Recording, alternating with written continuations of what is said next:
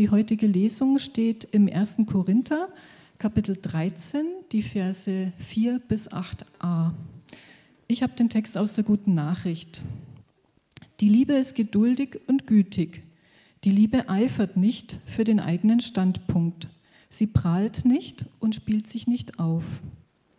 Die Liebe nimmt sich keine Freiheiten heraus. Sie sucht nicht den eigenen Vorteil. Sie lässt sich nicht zum Zorn reizen und trägt das Böse nicht nach.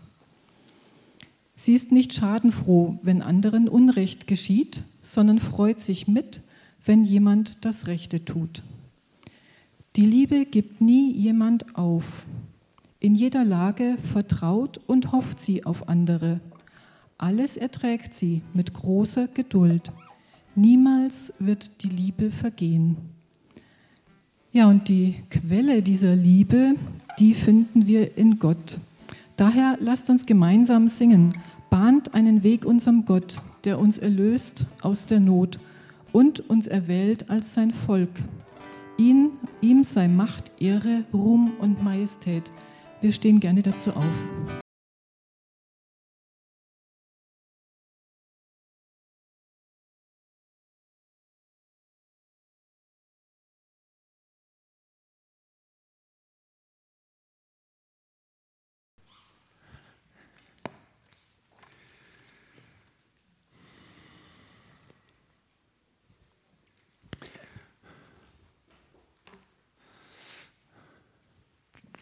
Eigentlich brauche ich mich jetzt nicht mehr umdrehen, weil der Carsten hat uns einen wunderschönen Screen hinten hingehängt, sodass ich jetzt weiß, wo ich bin. Also wenn ich das mache, dann ist das nur noch eine dumme alte Gewohnheit, die so eingebaut ist. Ähm, ich kann gucken und es ist sehr viel angenehmer jetzt zu sehen, welche Folie gezeigt wird und dann kann ich versuchen, auch dazu was zu reden. Ähm, sehr schön, dass wir das machen konnten. Aus der Liebe leben, auch wenn ich nicht Mutter Teresa bin. Diese kleinen Briefe des Neuen Testaments, letztes Mal haben wir uns mit dem Philemon beschäftigt, heute beschäftigen wir uns mit dem zweiten Johannesbrief. Das ist wirklich der kürzeste von den kurzen Briefen im Neuen Testament. Und das letzte Mal haben wir schon gesagt, dass in vielen Briefen des Neuen Testaments so ein Gruß am Anfang steht, der gerne auch als Kanzelgruß verwandt wird. Also womit der Predigende, der Pastor, der Pfarrer die Gemeinde begrüßt. Und tatsächlich, obwohl es ein ganz kurzer Brief ist, auch im zweiten Johannesbrief finden wir so einen wunderschönen Kanzelgruß. Und den möchte ich euch auch gerne zusprechen heute Morgen. Gnade sei mit uns, Barmherzigkeit und Friede von Gott dem Vater und von Jesus Christus, dem Sohn des Vaters, in Wahrheit und Liebe. Oha, in Wahrheit und Liebe. Das andere war so relativ, das kennen wir von vielen Paulusbriefen, ja, mit dem Barmherzigkeit und Friede, Gott der Vater, Jesus der Sohn. Und hier endet es dann in Wahrheit und Liebe. Und damit sind wir schon mittendrin in dem, was den zweiten Johannesbrief auszeichnet. Obwohl er so kurz ist, hat er doch so drei Themenkreise, um die er sich beschäftigt. Nämlich es geht um das Leben. Das ist bei Johannes immer wichtig, ja? Leben. Wir wollen leben. Wie können wir leben? Und zwar leben in der Wahrheit, auch das ist so ein typisches Johanneswort, im Johannesevangelium kommt da viel vor. Leben in der Liebe, kennen wir auch aus dem Johannesevangelium. Und dann bitte nicht leben in einem Fake-Glauben. Also das sind so die drei Themenkreise. Den ersten und den dritten gucken wir uns nur kurz an, den mittleren machen wir etwas ausführlicher. Nur, dass ihr wisst, wie es so ungefähr läuft. Ja? Also fangen wir an mit dem Leben in Wahrheit. Und da heißt es im zweiten Johannesbrief, die Wahrheit, die bleibt in uns. Und sie wird bei uns sein in Ewigkeit, in alle Zeit. Und kurzen Vers später, solche Menschen, ja, Christen, die in der Wahrheit leben. nach dem Gebot, das wir vom Vater empfangen haben, kann man denn Wahrheit gebieten? Eltern können zu ihren Kindern sagen, sag die Wahrheit. Gibt es das manchmal bei euch? Na, ich frage lieber nicht. Also, ähm, ihr, ihr seid so lieb und so nett, ihr sagt immer die Wahrheit. Ich hatte damit als Kind ein ziemliches Problem. Mein Vater hat sich sehr geärgert. Sag die Wahrheit. Also ich bestrafe dich nicht, wenn du jetzt die Wahrheit sagst, aber sag bitte die Wahrheit. Und was hat Klein Traugott gemacht? Nein, ich war es nicht. Ich bin dabei geblieben. Dickköpfig war ich auch noch. Tja, dann gab es Konflikte. Kann man Wahrheit so verordnen? Gott möchte, dass wir in Wahrheit leben. Wahrheit, das heißt, dass wir Gottes Wirklichkeit für uns sehen und annehmen, danach leben. Die alten Griechen haben auch nach Wahrheit gesucht. Und für sie war es so, dass sie gesagt haben, Wahrheit muss etwas sein, das beständig ist, das unverwandelbar ist, das nicht gleich vom Zahn der Zeit wieder weggenagt wird und heute gilt diese Wahrheit, morgen gilt jene Wahrheit, heute ist deine Wahrheit, morgen meine Wahrheit. Das kann nicht wirklich Wahrheit sein. Das ist alles vergänglich und hin und her und Zahn der Zeit. Nein, wir suchen nach etwas und wie finden wir das? Das muss bei den Griechen über Wissen gehen. Deswegen waren sie auch ganz großartige Philosophen, die sich viele Gedanken gemacht haben. Was ist Wahrheit? Und mit dieser Frage hat ja auch der Pilatus versucht, Jesus in ein Gespräch hineinzuziehen, ja, als gebildeter römischer Beamter. Was ist Wahrheit? Lass uns mal diskutieren darüber. Aber Jesus diskutierte da nicht, sondern er lebte die Wahrheit. Gottes Wirklichkeit für uns. Den Griechen ging es auch darum, etwas zu finden, darauf man sich verlassen kann, darauf man stehen kann, was nicht gleich wieder umkippt, was Beständigkeit hat, wie wir es hier in unserem Vers haben, bis in Ewigkeit, ja, was dauerhaft ist. Aber die Bibel, schon die Glaubenden im Alten Testament und bei Johannes wird das noch stärker, für die ist diese Wahrheit nicht übers Wissen zu finden, sondern über das Vertrauen zu Gott. So wird es eine Wirklichkeit für uns nach dieser Wahrheit zu leben. Darauf kann man sich verlassen. Und dann kommen wir ganz schnell dazu, dass Wahrheit eben nicht ohne die Person von Gott, ohne die Person von Jesus zu finden und zu haben ist. Ich bin doch die Wahrheit, sagt Jesus. Auf mich könnt ihr zählen, auf mich kannst du dich verlassen. Ich bin unvergänglich. Der, der da war, der da ist, der da kommt, der bleibt in Ewigkeit. Ich bin die Wahrheit. Okay, haben wir also Wahrheit. Ähm, wir sind nicht gegen Wissen. Und Wissen gehört auch zu dem Gottvertrauen mit dazu. Aber diese Wahrheit, diese Wirklichkeit Gottes für unser Leben finden wir nur aus einer Vertrauensbeziehung zu Jesus selbst. Gut, dann schauen wir jetzt noch mal an das dritte hin, was wir bitteschön nicht machen sollen, nämlich im Fake-Glauben ja, leben. Fake-Glaube, ähm, ist das nicht ein schönes würde euch das Spaß machen? Ja? Also ich habe das gesehen, dachte, oh cool, ja, da hätte ich direkt Lust, das zu bestellen, damit auf den Emmeringer See und ich bin der König. Ja?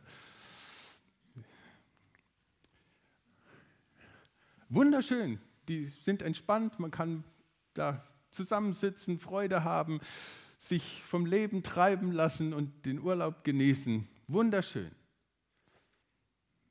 Aber es gibt da keinen Antrieb, es gibt keine Möglichkeit, irgendwie voranzukommen. Das ganze Ding ist einfach nur eine bessere Luftmatratze. Das ist kein richtiges Schlauchboot. Ja? Ähm, das ganze Ding ist einfach nur eine bessere Luftmatratze. Wunderschön, hochinteressant. Ich habe es noch nie in Wirklichkeit gesehen, aber ich habe sofort Lust gekriegt, das will ich haben, ja? weil das so angenehm mir erscheint. Und genauso war es damals auch und so ist es oft heute auch noch. Das erscheint uns so angenehm. Es gibt so eine angenehme Art von Glauben und Jesus. Ja, den kann ich mir so zurecht machen, dass ich mich da sehr wohl fühle. Ja, bei dem Jesus kann man sich wohlfühlen. Das ist so angenehm. Da kann man chillen und chillen und chillen. Der sitzt neben mir und chillt mit. Aber kannst du so durchs Leben gehen? Kannst du so ins Krankenhaus gehen? Kommst du so durch deine Sterbestunde durch? Ist das der Jesus, den das Neue Testament uns verkündigt? Und an der Stelle sagt der Johannes, nein. Ja?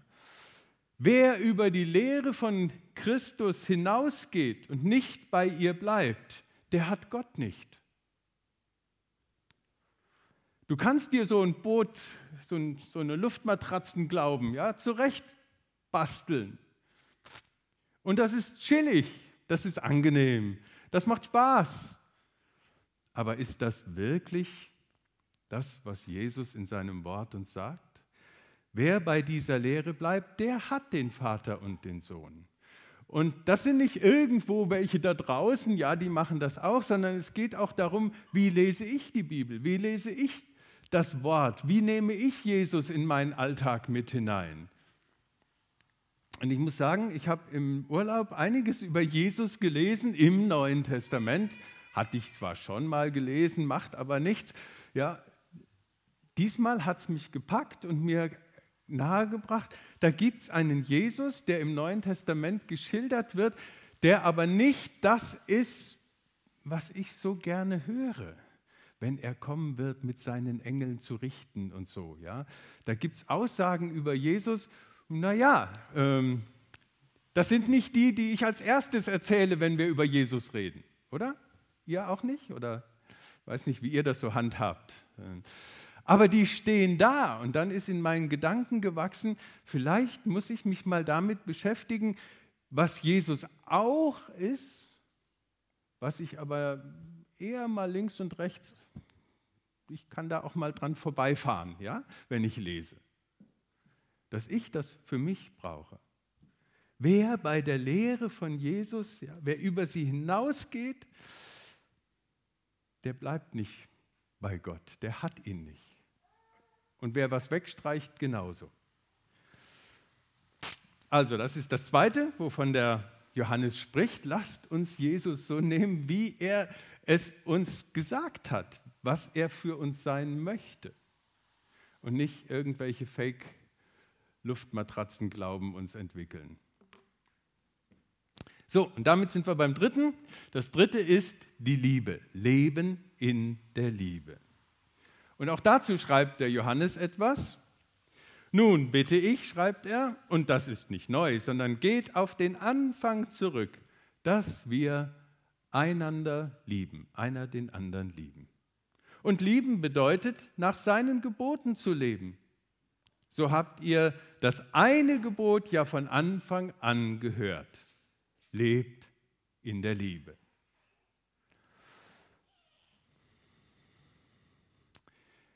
Jetzt müssen wir einen kleinen Sprung zurückblättern. Der erste Johannesbrief mit seinen 13 Versen ist ja wirklich sehr kurz, äh, der, der zweite Johannesbrief. Aber es gibt einen ersten Johannesbrief und da erklärt der Johannes nochmal, wie das mit der Liebe angefangen hat. Ja, hier heißt es ja von Anfang an und der Liebe und das eine Gebot und so. Und dann kann man ja schon denken, sagen, ah, okay, also reiß dich zusammen und liebe. Aber es ist nicht das reiß dich zusammen und liebe, sondern der Anfang und die Liebe. Moment. Habe ich hier? Nee. Da ist es. So, der Anfang und die Liebe. Im ersten Johannesbrief schreibt der Johannes, das ist an die gleiche Gemeinde, ja. Darin besteht die Liebe nicht, dass wir Gott geliebt haben, sondern dass er uns, uns, jeden von uns, uns zuerst geliebt hat. Das ist der Anfang. Das ist das eine Gebot. Das ist die erste Liebe, auf die es immer wieder gilt, zurückzukommen. Ja? Er hat uns geliebt und seinen Sohn gesandt zur Versöhnung für unsere Sünden. Und das wollen wir nachher auch im Abendmahl wieder feiern. Uns auf diesen Anfang der Liebe zurückbesinnen. Der Anfang der Liebe ist bei Gott. Er hat uns geliebt. Und dann kommt erst das, dass wir einander lieben. Lebt in dieser Liebe Gottes, mit der er uns geliebt hat. Tja, und das hat eine Mutter Teresa getan. Jetzt muss ich für die Jüngeren von uns erstmal erklären, wer das war, weil die ist ja schon, ich habe mich gewundert, wie lange sie schon tot ist. Irgendwie war das immer noch so gegenwärtig. Ja? Für die, die sie erlebt haben und sich an die Bilder erinnern können und so. Aber für manche Jüngere offensichtlich, wenn man die Jahreszahlen hier sieht, volles Verständnis, wenn ihr sagt, wer bitteschön war das? Also eine Ordensschwester, übrigens eine Albanerin, ja?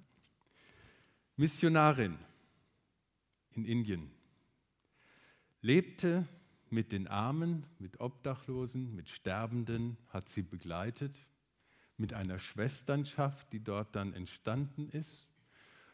Und sie hat das mit solcher Intensität und auch, wie wir heute sagen, Authentizität getan. Das kam aus ihrem innersten Wesen heraus, dass das Kreise gezogen hat. Bis dahin, dass sie eben 1979 den Friedensnobelpreis bekommen hat. Und so wurde sie zum Symbol, einer Symbolfigur Mutter Teresa. Ja, das ist praktizierte Liebe. Und auf der anderen Seite, zu der praktizierten Liebe noch, ja, und sie hat, ihr findet unglaublich viele Zitate von ihr und sowas. Ich habe hier nur zweimal mit draufgenommen. Dazu ist der Mensch geschaffen zu lieben und geliebt zu werden. Das war ihre tiefste Überzeugung. Auch die Armen, die Obdachlosen da in Kalkutta, in Indien, die Sterbenden, die irgendwo abgelegt wurden, die sie eingesammelt hat und Sterbebegleitung gegeben hat. Geliebt zu werden. Einsamkeit und das Gefühl, unerwünscht zu sein, ist die schlimmste Armut. Nicht geliebt zu werden ist arm. Und da kann man im größten finanziellen Reichtum in unserem Land aufwachsen. Nicht geliebt zu werden, ist arm.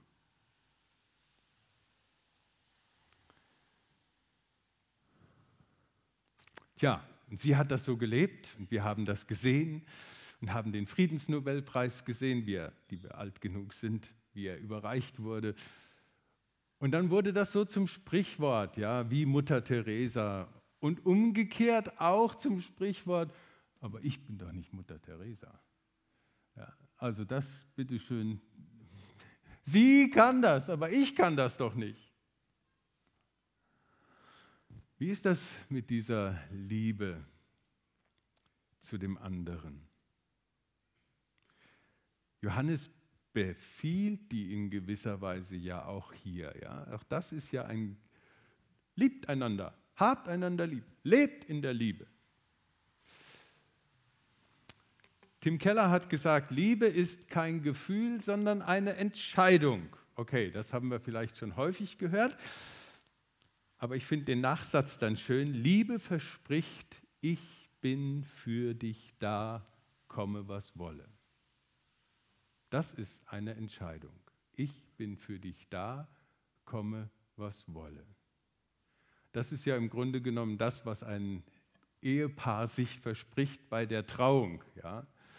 Was man da so entweder selbst gebastelte Texte, die man sich sucht und spricht, oder die vorgegebenen kirchlichen liturgischen Texte, die das ausdrücken. Ich bin für dich da, komme, was wolle. Das ist Liebe, die Entscheidung zur Liebe, die Entscheidung für den anderen da zu sein. Entscheidet euch dafür, füreinander da zu sein. Das sagt Johannes. Und das entspricht ja zutiefst dem Wesen Gottes, dessen Name ist, ich bin der, der für dich da ist. Das ist die Offenbarung des Namens Yahweh ja, an den Mose da im brennenden Dornbusch. Wer bist du, Gott? Ich bin der, der für dich da ist. Wenn du heute Morgen Fragen hast, wer ist denn dieser Gott eigentlich für mich? Ich bin der, der für dich da ist. Auch das feiern wir im Abendmahl. Und so dürfen wir uns auch entscheiden, füreinander da zu sein. Ich habe in den letzten Tagen einen Brief bekommen von einem Freund, Kollegen, der interessanterweise auch Traugott heißt. Gibt es nicht so viele davon. Und es ist eher verwirrend für uns beide, wenn wir zusammen in einem Raum sind. Ähm, weil wenn jemand dann Traugott sagt, gucken wir sofort beide, denn das passiert uns beiden nicht häufig, dass noch jemand mit dem gleichen Namen da ist. Traugott war Leiter, also dieser andere Traugott, ja, war Leiter einer großen internationalen Missionsgesellschaft, über viele Jahre dann auch mit dem Headquarter in Asien stationiert, ist jetzt immer noch dort unterwegs mit Seminaren und Schulungen.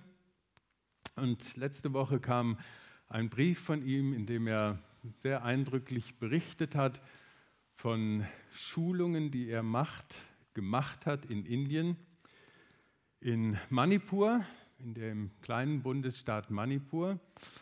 Und wenige Wochen später, im Frühjahr, wenige Wochen später, sind innerhalb von ein, zwei Tagen dort 250 Kirchen abgebrannt. Und in den nächsten Wochen wurden es dann 400, über 400. 10.000 Christen haben ihre Häuser verloren, wurden zerstört, verbrannt. Sie wurden zum Teil vertrieben. Über 100 sind umgebracht worden. Das kam noch als Nachricht, wenigstens hier und da bei kirchlichen Nachrichten. Aber was nicht kam, sondern was ich dann von dem anderen Traugott zu hören bekam, der nämlich ein paar Wochen vorher dort gewesen war, weil diese Christen dort im Nordosten von Indien auch Missionare aussenden.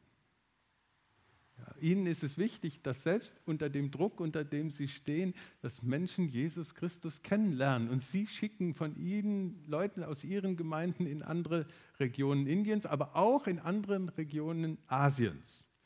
So, und dann schrieb der Traugott jetzt in seinem Brief, zum anderen aber staunten wir, dass die Gemeinden, die bisher über 30 Missionare aus Manipur entsandt haben, versprochen haben, die Unterstützung ihrer entsandten Mitarbeiter auch weiterhin nicht zu kürzen, obwohl Hunderte ihrer Kirchen und Tausende ihrer Anwesen zerstört wurden. Nicht nur das. In diesen Tagen, also jetzt in unseren Tagen, entsenden die Gemeinden sogar weitere neue Mitarbeiter ins Ausland. Sie sind motiviert von einer tiefen Überzeugung. Selbst wenn wir alles verlieren und sterben sollten, dann haben wir doch Jesus und die Ewigkeit bei ihm. Dagegen haben die Menschen, zu denen wir unsere Söhne und Töchter senden, keine ewige Hoffnung. Liebe ist eben nicht nur ein Gefühl, sondern eine Entscheidung, ich bin für dich da. Und sie stehen zu ihren Missionaren, wir sind für euch da. Und die Missionare stehen zu den Menschen, zu denen sie gesandt werden, wir sind für dich da. Das ist Leben in der Liebe. Das können wir uns jetzt als großen ehernen Grundsatz über unsere Köpfe und Herzen schreiben ähm, und sagen, okay, herr, herrlich, ja, Leben in der Liebe. Gut, haben wir heute behandelt. Schön, was gibt es heute nachher zum Mittagessen, ähm, sondern vom Grundsätzlichen muss es zum Tatsächlichen gehen. Vom großen Ziel zu den kleinen Schritten. Und da sind wir dann jetzt wieder dran. Und das ist auch einer der Gedanken, die die Mutter Teresa gesagt hat. Viele Leute wollen Großes und Großartiges tun. Manche können es.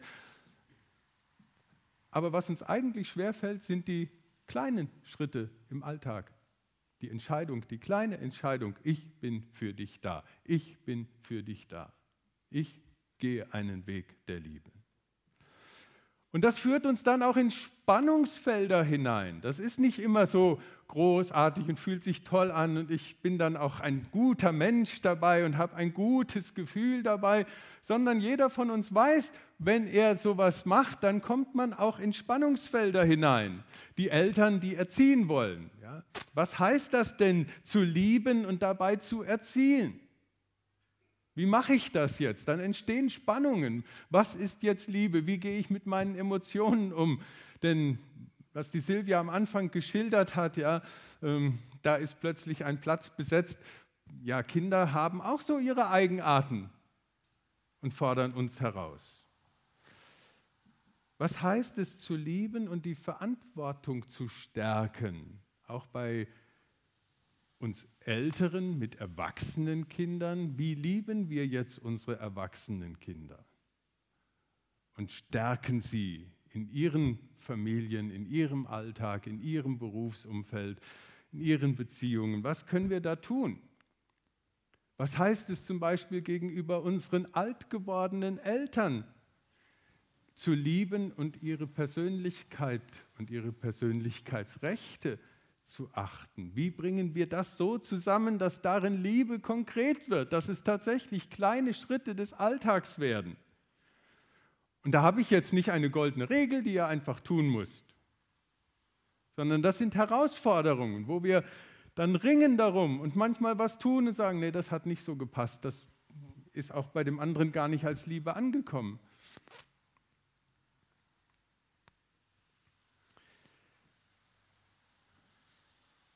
Und dann können wir wieder zurückkommen und sagen, nee, ich bin halt einfach keine Mutter Teresa, gell? Also lass mir mal meinen normalen Alltag und dann ist schon gut so. Und ähm, das ist jetzt ein bisschen zu weit und zu viel. Ich kann das einfach nicht. Und außerdem, dann komme ich an meine Grenzen und ich will auch kein Burnout haben und ähm, ich brauche meine Zeit für mich und viele gute Dinge, die wir uns sagen können und gegen die man auch gar nicht so viel sagen kann. Ich will ja auch nicht, dass ihr alle nächsten Sonntag ausgebrannt seid, weil ihr diese Woche vor lauter Liebe euch so verausgabt habt, dass nächsten Sonntag keiner mehr hier Kraft hat zu sitzen, weil er total am Ende ist. Das ist ja nicht das Ziel. Vielleicht können wir es von der anderen Seite her angehen. Die Liebe fragt nicht nach dem, was sie nicht kann, sondern sucht das, was ihr möglich ist. Was ist möglich? Was ist im Rahmen dessen, was meine Kraft hergibt? Im Rahmen dessen, was mein Alltag hergibt? Was ist möglich? Wo ist der kleine Schritt der Liebe? Das Dasein für den anderen, das Mit auf dem Weg sein. In unseren Familien, was können wir als Geschwister einander tun?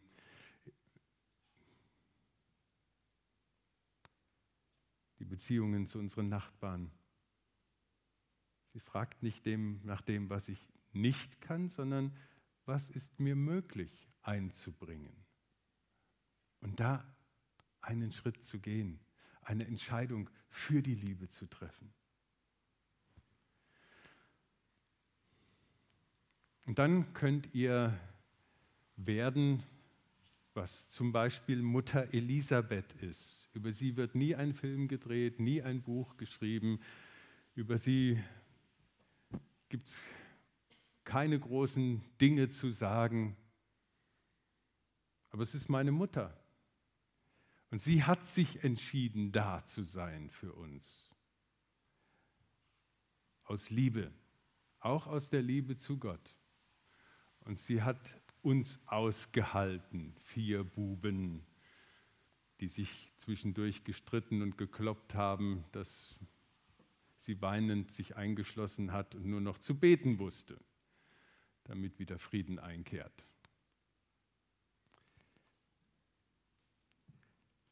Und vielleicht wirst du eben nur ein Vater, eine Mutter für einen kleinen Kreis keine, die heilig gesprochen wird oder selig gesprochen wird, aber jemand, der für einen anderen Menschen Bedeutung hat, weil du in sein Leben die Entscheidung hineingelebt hast, ich bin da für dich, verlässlich da. Ich liebe dich. Und das ist eine gute Botschaft, mit der wir auch hinausgehen hinausgehen dürfen, das zu leben und andere mit einzuladen, zu sagen, du, es gibt eine Quelle für diese Liebe. Angefangen hat diese ganze Liebe dort am Kreuz, wo einer gesagt hat, ich bin bereit, das zu geben, was ich habe, mein Leben für euch und zu versöhnen. Und ich lade euch ein, kommt, setzt euch mit an den Tisch, habt diese Freiheit und die Gemeinschaft mit mir zu leben. Ja, und als Übergang zum Abendmahl wollen wir das auch miteinander singen. Kommt, sagt das doch allen weiter. Sein Haus hat offene Türen. An seinem Tisch ist Platz für uns. Wir sind eingeladen. Er selber möchte das Brot uns brechen. Denn er lebt die Liebe. Er ist die Liebe. Amen.